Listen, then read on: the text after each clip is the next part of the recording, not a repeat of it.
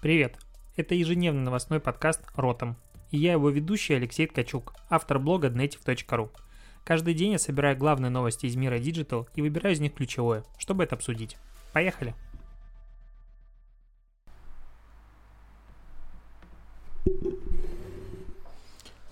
Провитание сябры, 16 июня, Ротом подкаст, и я сегодня узнал, что некоторые не понимают смысл фразы «провитание сябры», это на белорусском языке. Привет, друзья. Некоторые зашифровали это как «провитание бобры». Точнее, «приветствую бобры». А, странное. Что хочу сегодня рассказать? Сегодня много новостей. Э, будем говорить про сервисы, будем говорить про Apple. И начнем давай с Apple. Короче, Apple рассказал о своих продажах в App Store, и, а, которые составили за 2019 год 519 миллиардов долларов. Но здесь э, как бы надо понимать, что это не точно подсчитанная сумма самим Apple. Это было исследование сторонней аналитической компании Analysis Group, и 85% из этих а, денег это доходы сторонних разработчиков компании. Это во-первых. Во-вторых, что 413 миллиардов долларов из всего объема в 519 миллиардов, то есть остается 100 миллиардов, это можно сказать, что деньги, которые были пропущены через, э, в принципе, любые store ы, любые, типа там условный Booking, чего угодно. То есть все деньги, которые проходили через девайсы Apple, вот это такой объем. И из них, понятное дело, на digital всякие штуки, там digital сервисы, подписки было потрачено 61 миллиард, на э, рекламу внутри приложений 45 миллиардов, и Apple с этого заработал кое-какой э, кусок денег. И вторая тема, как раз-таки на счет Apple, то, что в ЕС начали антимонопольное расследование э, Apple из-за комиссии в Apple Pay и, точнее, в комиссии App Store и того, как работает Apple Pay. В чем фишка? Apple всю жизнь всегда была супер закрытой системой, которая не пускает никого вообще к себе. Соответственно, сейчас ты можешь платить с телефона на iPhone только через э, Apple Pay. Э, в отличие, допустим, от Android смартфонов, на которых есть разные форматы, допустим, там у а, Android есть Google Pay, а, есть Huawei Pay и так далее, ну и, соответственно, Google Play Pay. И вот так как Apple никого не пускает, никто не может зайти и составить им конкуренцию. С одной стороны. С другой стороны, ты можешь поставить приложение только напрямую через App Store. Никаких сторонних э, вариантов законных нет, а там комиссия 30%. И на это пожаловались Spotify и Rakuten. Вот я не знаю, кто это второй, но Spotify, понятное дело, кто. Потому что 30% это дофига, плюс э, Apple ограничит выбор пользователей в пользу собственных сервисов Apple Music и Apple Books. И вообще здесь мне есть что сказать, потому что э, у меня телефон, когда я сажусь в машину, автоматически коннектится по Bluetooth и сразу начинает играть музыка. Я не знаю почему, я не могу выключить настройку. Всегда начинает играть Apple э, музыка, я хочу ее выпилить просто за счет этого, потому что я Apple музыкой особо не пользуюсь. У меня там типа 4 или 5 песен, и одна из этих композиций начинает играть просто, когда ну, завожу машину. Это немножечко достает. И как бы получается недобросовестная конкуренция. А, есть проблема в том, что это полностью экосистема Apple, созданная Apple на устройстве Apple. И по логике, как бы, когда все полностью твое, ты не должен предлагать альтернативных решений, казалось бы.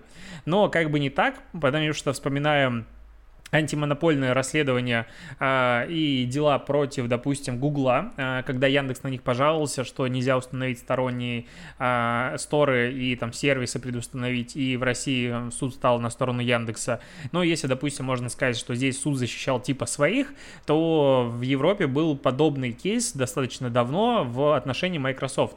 То есть у Microsoft, опять-таки, есть своя собственная операционная система, Windows, на который был предустановлен всегда, ну и сейчас остается предустановлен а, раньше Internet Explorer, сейчас, как он там называется-то, забыл, как он, Edge, а, Microsoft Edge, и как бы не предлагалось альтернативного варианта, и надо было, чтобы выбрать приложение по умолчанию, типа долго геморроится.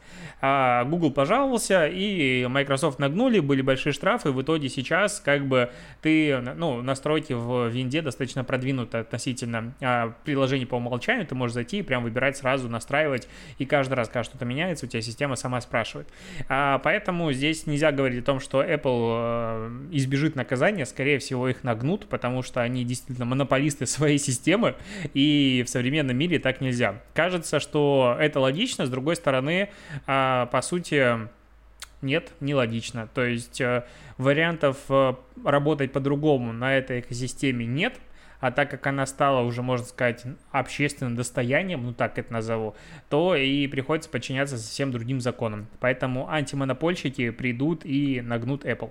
А, еще новости про пятницу телеканал хочу сказать, потому что они запустили темную тему для ночного эфира. Именно телеканал. Короче, это первый раз, когда телеканал запустил свою ночную тему. Что-то закашлялся. Так вот, что произойдет? А, после 23.00 яркие громкие промо-ролики будут заменять тихое, спокойно айдентика со сказками и стихотворениями. Звучит это все следующим образом. Доброй ночи, дорогие телезрители. Для тех, кто еще не спит, далее небольшая реклама. А затем вернемся в наш ночной эфир. И еще. Ну, там их несколько этих роликов. Налейте себе чаю с лавандой и забирайтесь под уютный плед. На пятнице ночной эфир. Такс. Варламов включился случайно. И это очень круто, потому что э, обычно телеканалы как-то не особо используют контекст потребления, такое ощущение. То есть э, нет какого-то подстройки под вечер, утро, ночь, ну есть, понятное дело, передача, но вот самого взаимодействия с тобой как с пользователем интерактивного нет. И вот пятница э, директор по маркетингу сказал, что у всех есть ночная тема, у приложений, смартфонов и прочих, а у телеканалов нет. И мы подумали и решили сделать то, что по вечерам как раз-таки наши промо-ролики будут спокойны спокойными, и нашим пользователям будет хорошо. Грустно, конечно, что после таких спокойных роликов начнется классическая реклама «Эй!» и с громким звуком. Было бы классно делать звук потише и реклама в этот момент, но наверняка рекомендатели с этим не согласятся. Но что тут еще круто, что Пятница, ну, канал сообщает, что в ближайшее время появятся специальные спонсорские возможности для брендов, желающих интегрироваться именно в ночной эфир. Классно же. А, ну, короче, мне очень нравится, что делает Пятница в таких вот а, нестандартных кейсах, и это реально, а, ну, не то, что прорывной какой-то шаг вперед, но очень интересное решение. А, давай обсудим с тобой новый а, почтовый сервис. Казалось бы, почта, это так скучно, неинтересно, но ребята из почтового сервиса Hey, Hey.com, так называется их домен, они а, сделали, ну, как бы перезабрели почту, ну, с их слов. Короче, стоит 99 долларов в год, это почти 6 800, 6800 рублей плюс-минус а, за год, платный почтовый сервис, где ты создаешь себе почту, причем там а, если ты делаешь трехбуквенный, а, ну, как бы название почты, то он стоит по-моему, 299 долларов в год, а если двухбуквенный, 999 э, долларов в год, причем сервис об этом предупреждает, типа это премиальные э, штуки. А, что в нем, какой прикол? В том, что они сказали, что почта должна быть местом, куда ты заходишь, и каждое письмо, которое есть у тебя в почте, ты хочешь его прочитать.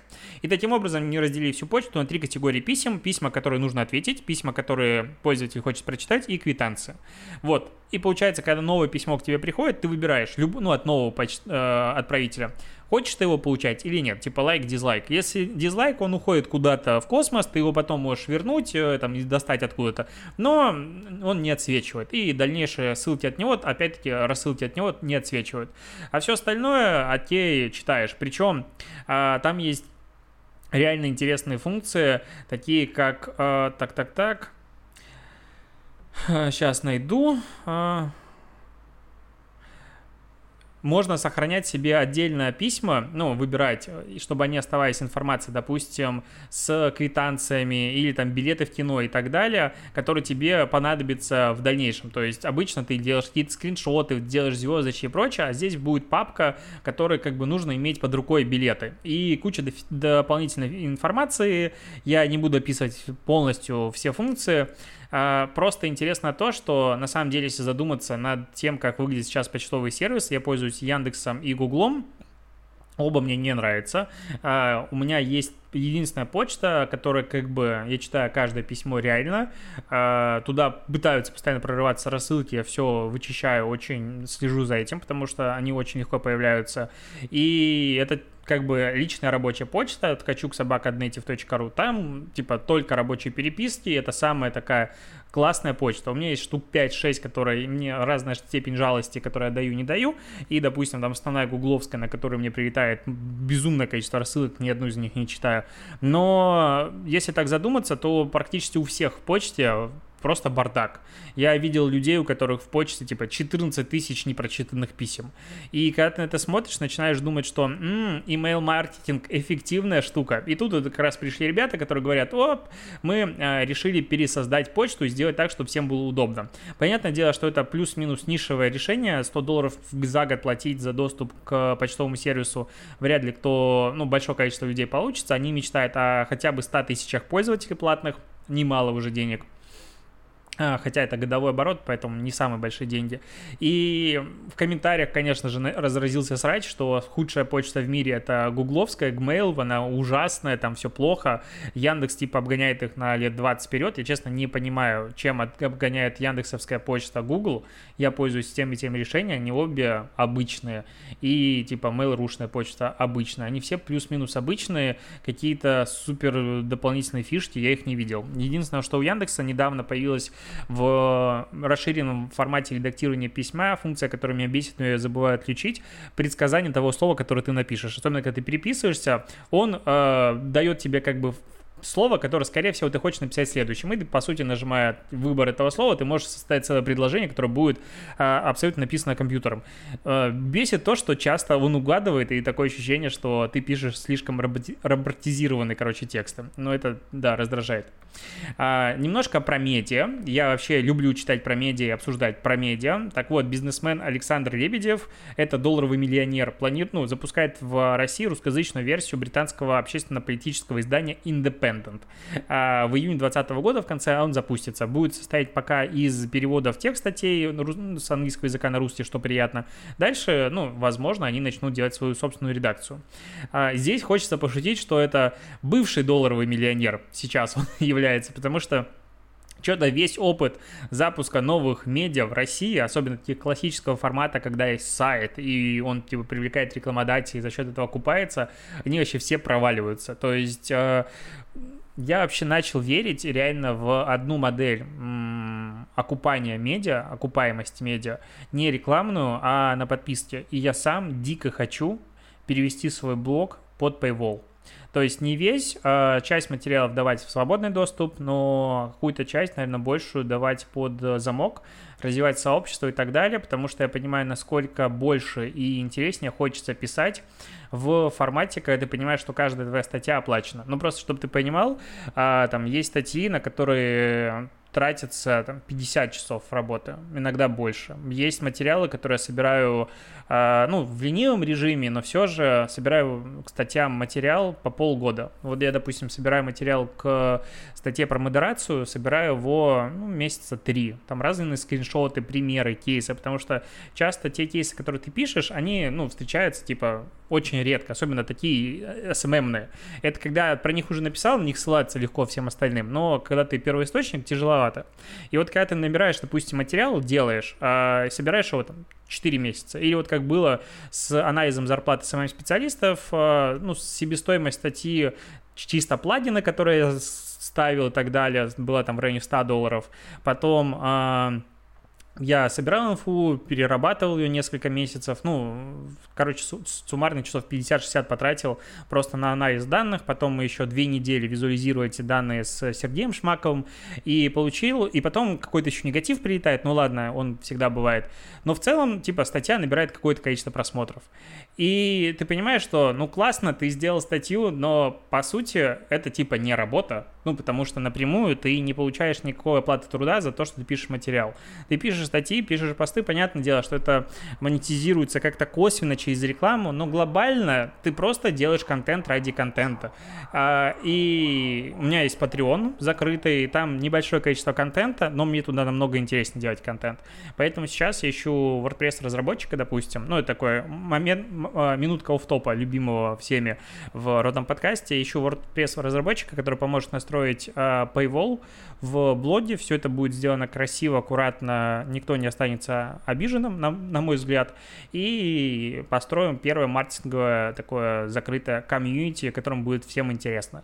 То есть я не хочу делать закрытый клуб, в котором будет типа 8 прямых эфиров в месяц и еще какая-нибудь лажа, потому что эти прямые эфиры а, обычно какая-то хрень. А, хочется собирать сообщество людей, объединенных единым интересом, и хочется делать контент, который ты знаешь, что а, грубо говоря, чем больше чем лучше контент ты делаешь, тем больше людей на тебя подписывается, чем больше денег, тем больше ты можешь позволить себе, допустим, инвестировать в новых авторов, а, в новый визуал и прочее, прочее. Потому что, ну, блог по себестоимости, ну, он уже хорошо так тянет.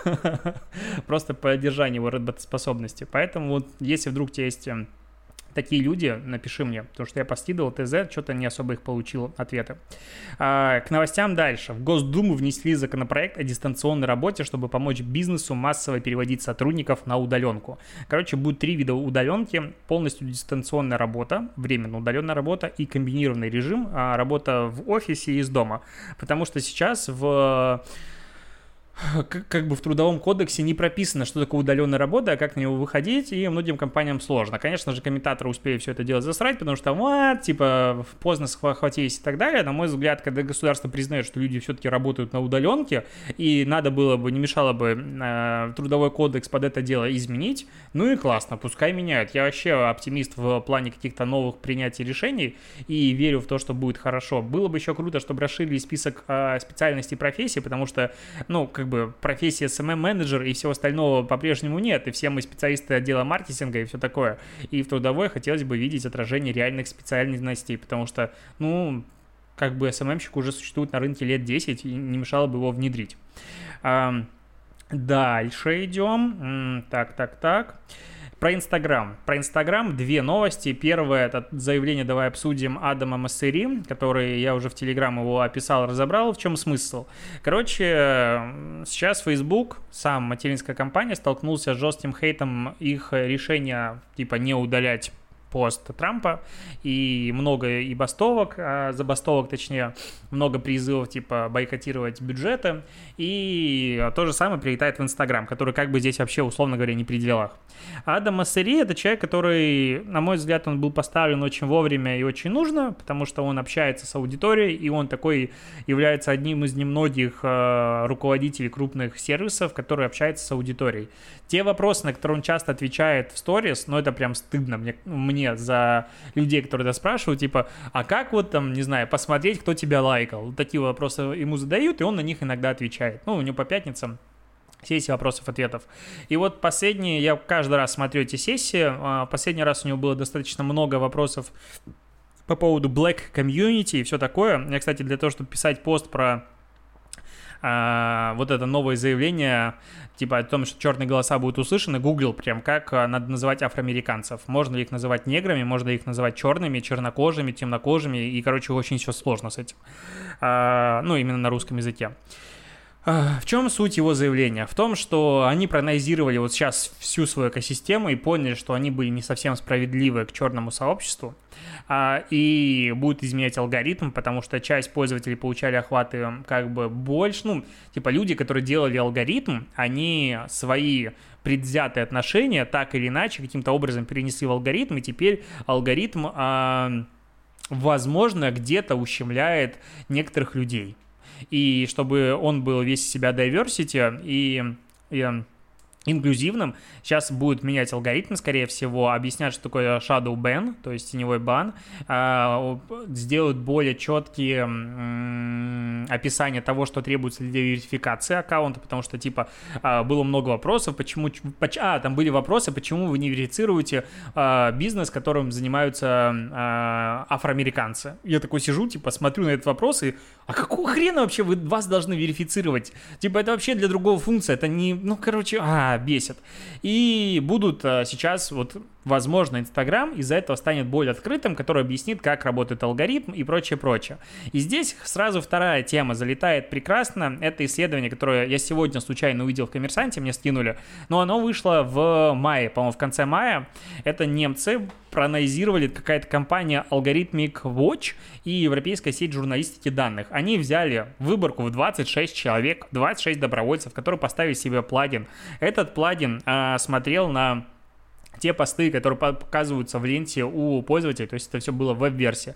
И чуваки подписались на 20, на 37 аккаунтов, из которых была часть мужчины, часть э, девушки и бизнесовые профили. И, в общем, они начали трекать, какой контент выходит у этих бизнес-профилей, ну, у тех 37 аккаунтов, и какой контент видят люди. В принципе, все супер грамотно. И методологию, если там кому-то интересно, там 4,5 листа смотреть на английском языке сложные терминологии, как все работало в целом, вот само исследование максимально там все корректно. Кроме того, что это 26 человек в выборке и 37 аккаунтов, которыми не следят, ладно, но я бы хотя бы, мне хватило сотни, двух сотен, ну там плюс-минус, но это слишком маленькая выборка, 26 аккаунтов. А, с одной стороны. С другой стороны, они, опять-таки, а, замеряют, как сказать, персонализированную выдачу. То есть они пытаются понять, как работает алгоритм на основе того, как какой контент нравится людям. И понятное дело, что одним людям нравится одно, другим людям нравится другое. К сожалению, не было, как я понял, может быть, я пропустил, но этого не было, какого-то... Э, нулевой выборки, от которой можно было бы базово отталкиваться, не знаю, какой-нибудь макрос бы записали, который заходил бы в ленту, допустим, каждый час, и просто листал ленту с одинаковым а, набором, ну, с одинаковой скоростью, чтобы не казалось, что ты сосредотачиваешься больше или меньше на каком-то посте. Допустим, на каждом задерживаешься по 3 секунды. А еще какая-то выборка должна быть, которая лайкает эти посты а, автоматически. И посмотреть, как изменяется контент в данном случае. И если там, который ты не предвзято, допустим, относишься к контенту, а, больше голых тел, ну, то есть вы вот эти исследователи сделали такое, что э, было всего из там 200, 2400 постов опубликовано плюс-минус обнаженного тела, то есть купальники, голый торс у мужчин и так далее, 21% а, контента вот из всех этих постов, но при этом в, ленте, в ленту попало 30% от общего количества, то есть 30% постов, которые увидели люди, это был обнаженный контент, то есть и с чем учетом, что там было меньше постов, в принципе они увидели не весь опубликованный, а получается, что как бы по выводам Инстаграм поощряет обнаженные тела. Все это, конечно же, чушь собачья, потому что люди на чем задерживают свое внимание, как они реагируют на разные разный тип контента, так алгоритм и понимает, чего им интересно, и алгоритм показывает больше такого контента. Все логично, на этом строится алгоритм. Если алгоритм не будет тебе показывать больше того, чего ты хочешь, это называется хронологическая лента. Хронологическая лента это лажа, и она не будет больше, ну, она более неинтересна. Я вот уверен в этом на 100%. Сейчас кто-нибудь сделает свою собственную социальную сеть, типа, а вот у нас будет хронологическая лента, и никому там будет ничего и неинтересно читать, потому что 5 человек, которые будут следить за своей лентой, все у них хорошо, это значит люди, которые педанты, музыканты, у них прям дома всегда идеальный порядок. А у всех остальных, ну, как бы порядок раз в неделю. Также и у этих людей. В ленте будет бардак, поэтому вряд ли там что прокатит. И так как не было нулевого такого какой-то выборки, в которой все лайкают, там, а, алгоритм лайкает все посты, и это вообще просто просматривает, нельзя сказать, что он э, форсит реально обнаженные тела. Вот если бы там форсил, уже можно было бы что-то подумать, но все равно, как бы по логике, если какой-то пост вызывает больше отклика у людей, которые подписаны на этот аккаунт, чем другие публикации, тогда что из него взять? Тогда алгоритм просто продвигает более контент, который вовлекает, потому что, ну, типа, 37 аккаунтов, которые публиковали контент, опять-таки, у них под, есть подписчики. И эти подписчики каким-то образом реагируют на контент. И логично, что если на какой-то контент реагирует больше, его и будет больше показывать другим людям. Тут все очень просто. То есть здесь, по сути, ну, нужно делать полностью абстрагированное, закрыто само в себе сообщество аккаунтов, которые есть публикующие аккаунты, на которые подписана, опять-таки, выборка только наших экспериментаторов, экспериментаторов экспериментуемых, есть нулевые профили и так далее, и так пытаться сделать какое-то исследование. Ну, мне так кажется. То есть, ну, опять-таки, я не аналитик типа статист, я не сильно глубоко разбираюсь в статистике, я люблю аналитику, но опять, делать исследования это отдельная наука. Ну вот здесь, из того, что я вижу, ну конкретно видно куча косяков с точки зрения репрезентативности данных. И там дальше пошли, ну когда ты начинаешь вычитывать статью, там вообще жесть начинается. Кстати, хочу сказать спасибо большое Google переводчику, благодаря которому я смог прочитать статью на немецком языке, вообще его не знаю. Вот это, конечно, кайф, ты просто читаешь как, э, как на русском языке практически все идеально понимаешь. И что там было еще написано? О том, что какая-то девушка согласилась на условиях анонимности дать комментарий, потому что она боялась, что у нее будет теневой бан из-за того, что Инстаграм увидит, что она типа его ругает. Кто-то там пожаловался, что в Бразилии какой-то пост, какой-то типа чувак решил продвинуть. На нем был сфотографирован мальчик с, вместе с э, спортсменом каким-то, по-моему, автогонщиком. И типа Инстаграм его завернул, потому что а, насилие на фотографии было изображено, ну, по мнению алгоритма. И тогда и, и этим пытаются доказать, и не понимая, что. Ну, то есть уровень аргументации, ну, мне кажется, какое-нибудь нищего издание, которое, типа, все тайны звезд, может сделать лучше. Ну, то есть, подтянуть побольше фактов, и можно сделать вообще такой разгром. Ну, потому что это прям дно. И об этом пишет коммерсант, потому что журналисты, как логично, не разбираются в этом вопросе.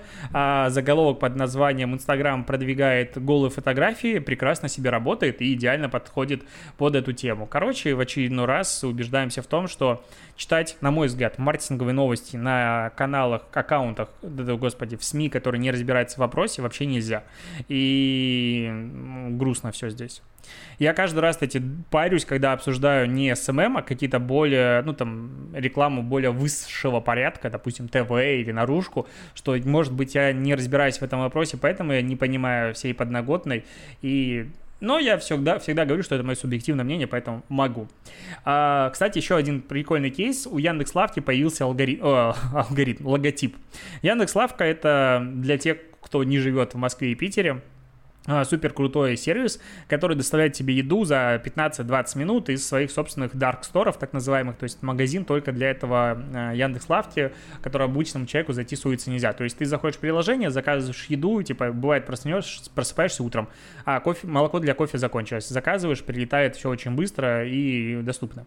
А, вот, и этот сервис ему уже год, и вот спустя год у них появился логотип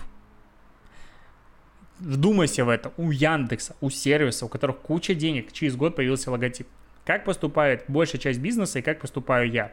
Сначала мы придумываем логотип, идентику и все такое, а потом начинаем делать сервис. Вообще, ну, то есть сейчас у меня, допустим, я начинаю принимать участие в одном новом стартапе интересном, а, позже буду рассказывать про него. И мы начинаем с придумывания, ну, понятно, есть концепция платформы и так далее, но логотип и название, это очень важно. И сейчас я буду думать над названием. А здесь Стоян Славка спустя год придумал логотип. Он выглядит, кстати, как, э, типа, наклейка вот э, йогурта. Ну, прикольно, мне нравится. У них везде такая была концепция, супер круто. И последняя статья, которую сегодня обсудим, постараюсь достаточно быстро, потому что э, классический 30-минутный ротом подкаст, который должен уместиться в 15 минут все как мы любим. Короче, глава отдела маркетинга Бургер Кинга э, международного, то есть его зовут Мачадо, Фернан, Фернандо Мачадо, сори, это легенда, э, поделился тремя правилами креативных рекламных кампаний Бургер Кинга. Э, я здесь должен сделать ремарку. Бургер Кинг отечественный зачастую своей рекламой пробивает дно но при этом, опять-таки, это контент вирусится. Просто за счет того, что, скорее всего, а, с креаторами худо, и весь вариант а, каких-то вирусных компаний, он вокруг, а, чего там обычно, фекалий и какой-то лажи, типа обострись и прочее-прочее. В Америке и, в, в принципе, в более развитых странах у Бургер Кинга и прочих сервисов зачастую крутые рекламные кампании не строятся на другом. На удивление и на всем остальном. И вот он рассказывает три Э, критерия, ну, точнее, три базисы, на котором основываются все их э, креативные компании, о которых говорят. И первый из них называется «Противоречивые идеи работают». И приводит э, кейс, когда они запустили свое мобильное приложение для доставки, э, и никто его не скачивал. Было два варианта, как его начать э, продвигать. Первый вариант – это добавить какой-нибудь бонус за покупку. Ну, типа, ты делаешь первый заказ, тебе, не знаю, газировка в подарок. А был второй вариант – по которому не пошли, потому что по первому пути пошли вообще все, а, а по второму пошел, пошел только Бургер Кинг. И он был очень простой. Ты скачиваешь приложение, приезжаешь к ресторану конкуренту Макдональдс и заказываешь оттуда воппер а, от Бургер Кинга за один цент возвращаешься в Бургер Кинг и забираешь заказ. Ну, еще фишка всегда обычно а, эти фастфуда находятся рядом. Ну, там есть свой закон, почему фастфуды, э, рестораны фастфуда находятся рядышком. И благодаря этому за 48 часов после начала этой рекламной кампании приложение Бургер Кинга в рейтингах с 686 места стартануло и переместилось на первое. Вот просто такой рекламной кампании, потому что они пошли дальше и сделали спорную идею, противоречивую, но при этом она сработала. Или э, вот второй пункт, если что-то похоже на рекламу, звучит как реклама, пахнет как реклама, то это, вероятно, не очень хорошая реклама. И как кейс приводится их э, рекламный ролик, мне кажется, я даже его в подкасте с тобой обсуждал, как-то давно э, ролик простой, как будет выглядеть вопер, если он э, простоит 34 дня. И это в таймлапсе снято, как э, сначала красивый вопер стоит и начинает так вот жухнуть, травка и прочее-прочее, на нем появляется плесень, и он в итоге весь плесневый, разноцветными цветами. Снято все очень красиво и почти аппетитно до момента, пока он не становится весь себя зеленый. И этим роликом они как бы говорили, что смотрите, наши бургеры на самом деле сделаны из натуральной еды, потому что, ну, все знают эти прекрасные а, как они называются, монументы Макдональдсу, когда бургеры у них там по месяцу лежат, по два месяца, и с ними ничего не происходит, а здесь вот как бы бургер меняется. И, а, и после этого ролика у них э, повысились продажи. Ну, они так говорят, непонятно сколько. И последний момент, третий, нет денег, нет проблемы. Типа, есть классический пример рекламы основных конкурентов, когда они выкупают звезд спорта и прочего-прочего. Но они не могут позволить себе почему-то купить звезд спорта, поэтому они взяли и проспецифицировали мало малоизвестную английскую футбольную команду, а потом призывали своих э, фанатов, ну и, в принципе, клиентов э, в FIFA, э, в которой эта игра, э, в которой эта команда присутствует, и у которой на форме вот огромный логотип Бургер Кинга, вводить эту команду в лидеры, поощряя их бесплатной едой за выполнение разных задач. И опять-таки про это, конечно же, написали. И, по сути, это все примеры рекламы под названием hackvertising. Ну, hackvertising. А, то есть это прием а, рекламы, он очень популярен, ну не то что популярен, а про него достаточно много говорят на Западе, у нас не особо, а, когда ты берешь систему, которая работает классическим образом, и меняешь ее так, что типа все таки блин, а что так можно было? А вот по сути все примеры последние громкие рекламы Бургер Кинга классно, это hackvertising, hackvertising. И я что желаю? А, желаю подумать этим вечером или днем, или утром, когда а, ты будешь слушать этот подкаст, а, над этими тремя правилами и попробовать сделать себе какой-нибудь шаг в рекламе своего продукта, проекта, чего ты делаешь, а, в одном из этих направлений. Лично я давно над этим думаю и хочу запустить... Ну, у меня есть даже одна идея классная для продвижения проекта, но, к сожалению, постоянно нет на нее времени. Хочу сделать креатив вокруг а, продвижения своего блога, потому что если не использовать интересные ходы там, где ты сам же являешься заказчиком, можешь согласовать все, то и с клиентами ты никогда это не попробуешь. На этом спасибо, что дослушал. Тикток дня. И услышимся, увидимся с тобой завтра. До побачення.